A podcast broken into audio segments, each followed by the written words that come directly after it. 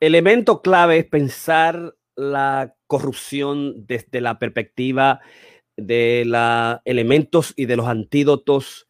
eh, permanentes en contra de la corrupción, digamos, establecer un plan de anticorrupción que sea psicosocioético, de rehabilitación moral y nacional. Ese es el elemento de este Metatalk número 23, que son unas investigaciones que tanto Ramón Blandino como Karina Rieke hemos estado haciendo con la dimensión de retarnos a nosotros mismos y hemos creado, por ejemplo, la creación del SAR anticorrupción global RD con un premio ficcional de un millón de dólares al ganador del mejor plan de aplicación internacional en el año 2021-2022. Es una propuesta que nos hemos hecho. Y hemos estado trabajando por Mario Masterclass, digamos, ese plan y qué estaba en, la base del, sujeto corrupto. Y nosotros sabemos, digamos, que la primera dimensión es el hecho de establecer unas cuatro tesis que estaban basadas en la infelicidad del corrupto. el sujeto corrupto es un sujeto infeliz, ¿verdad? Es un sujeto inseguro. Hay una ontología íntimamente relacionada con, el vivir, crear eh, de este sujeto, eh, con la formación particular, mamá, papá, la familia, la cultura, con una narrativa especial que existe en nuestros países, la narrativa del coger, de robar, digamos, de la, de la validación de que si estás ahí, te dieron tu oportunidad, eh, o aprovecha tu cuatro tus cuatro años, tus doce años en, la política,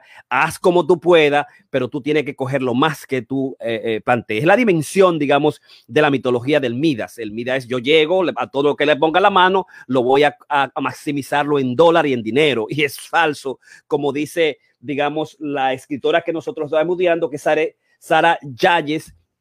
y ella establece que la mitología, digamos, del Mida eh, debe enseñarnos a nosotros que es mentira, que es difícil de hacerse millonario, que, es difícil de hacerse millonario y que para hacerse millonario hay que romper, hay que, digamos, eh, blending, hay que torcer las reglas en sentido general. Eh, que ese es un elemento fundamental, ese, es el primer elemento. El segundo elemento es, digamos, está asociado a la dimensión del, de, la, de, la, de, los, de los antídotos, y el, el antídoto este cristiano es Jesús, cuando llegó al templo y sacó a los mercaderes, porque la espiritualidad la contemplación, la filosofía, el arte, la cultura, nuestros templos, nuestros templos sagrados no deben ser objeto del sujeto corrupto. No debe estar en la política, no debe estar en nuestros partidos, no debe estar en nuestras instituciones culturales. Y si nosotros sabemos, nosotros tenemos que hacer lo posible, digamos, de tomar la poli, hacer la, la, cultura, hacer la socio nosotros y sacarlo del templo. Que el, otro aspecto, además, que está envuelto en la tesis del sujeto infeliz es el hecho de que nosotros podemos tener sociedad no basada en el producto, digamos, interno bruto de un país,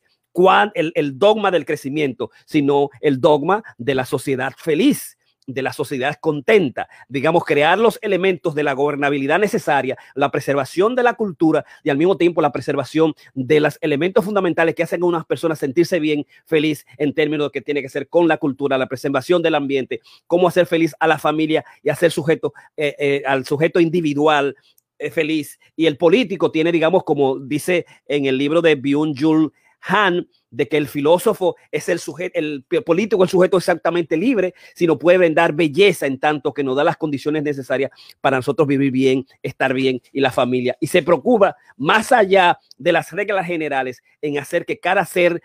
eh, humano de su sociedad, de su país, pueda llegar a asumir la clase media, si tú quieres, lo queremos hacer socios políticos, o asumir, digamos, la felicidad, encontrarse él mismo con sus valores, con la familia. y nosotros sabemos que el ser humano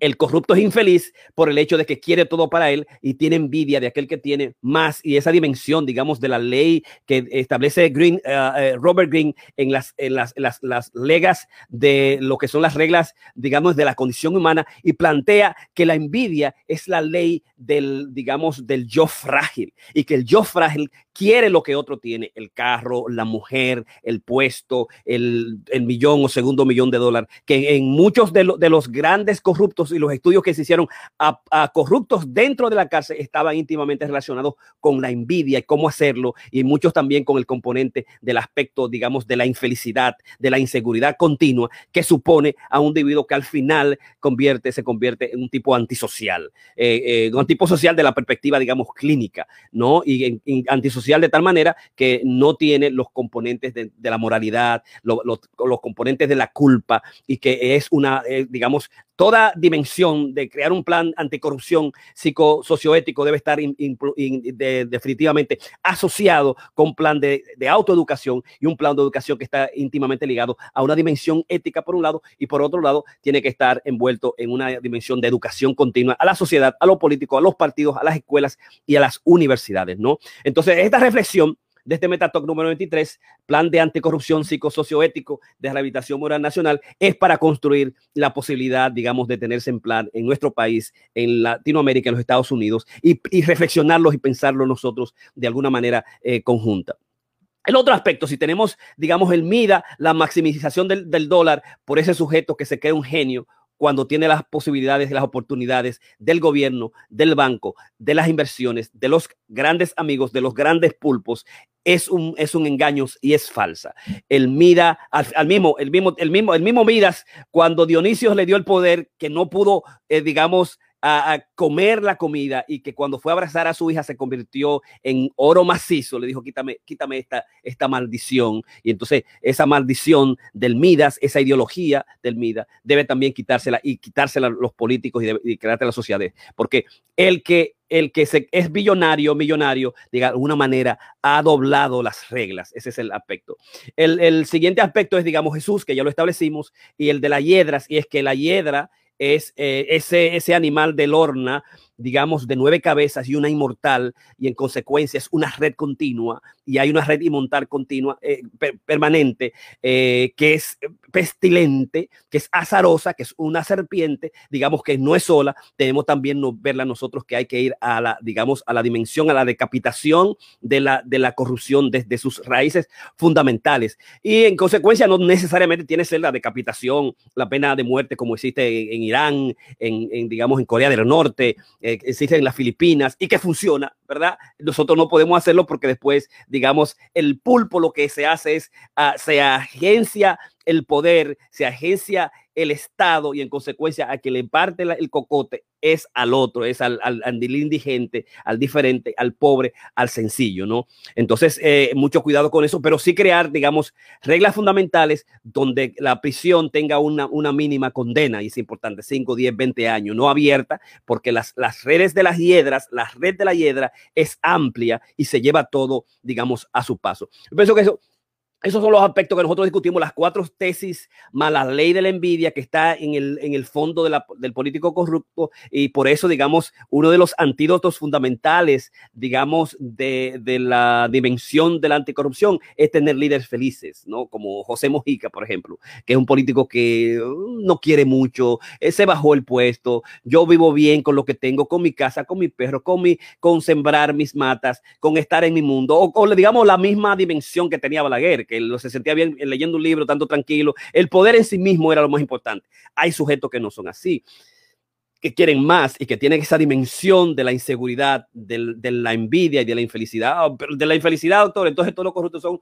unos infelices, son unos antisociales y en el fondo lo que tienen una inseguridad. Muchos proponen, digamos, hay que hacerle análisis, digamos, análisis de, psicológicos, eh, análisis de personalidad, eh, buscar la manera, digamos, de juzgarlo, evaluarlo, eh, hacer psicoevaluaciones clínicas a los candidatos, a ver sus condiciones, de dónde viene, de mamá, papá, qué familia, qué cultura, qué han hecho, eh, si hay crímenes en el pasado, si hay delitos en el pasado, cómo fue su educación.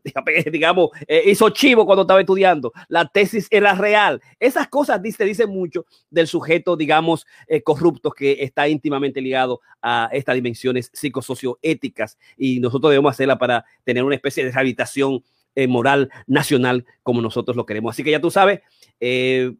tu MetaTalk número 23 y estamos, digamos, este el, el, coronavirus de la esperanza. Cuídate, utiliza la mascarilla, distánciate socialmente. Y bueno, aquí este es el doctor Piña con tu MetaTalk uh, número 23. Hoy un MetaTalk es una autorreflexión en 10 minutos, en voz alta, eh, para miles, y es un monólogo interno autoexpositivo. Buenas noches.